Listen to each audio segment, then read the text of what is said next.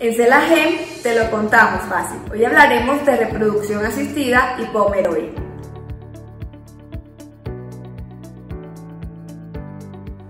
¿Puedo volver a tener hijos después de haberme practicado una cirugía de Pomeroy? La cirugía de Pomeroy o ligadura de trompas de falopio es un procedimiento quirúrgico que tiene como objetivo evitar el embarazo en la mujer. Se los explico. La ovulación en la mujer tiene lugar en los ovarios mediante un proceso llamado oogénesis.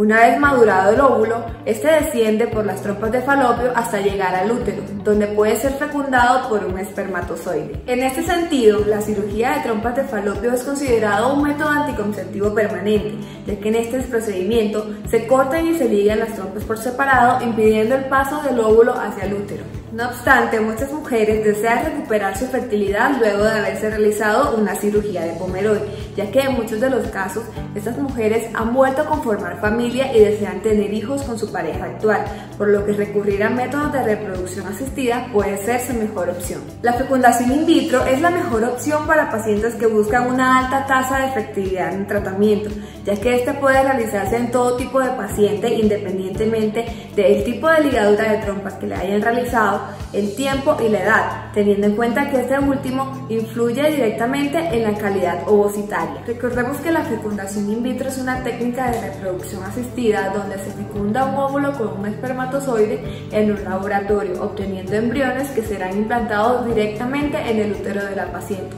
Es decir, que nos saltamos el paso de que el óvulo pase por las trompas de falopio llegando al útero y siendo fecundado por un espermatozoide.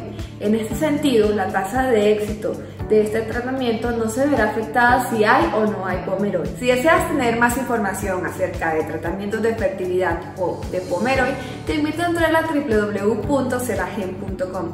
No olvides suscribirte, dejarnos tu comentario y activar la campanita de notificaciones.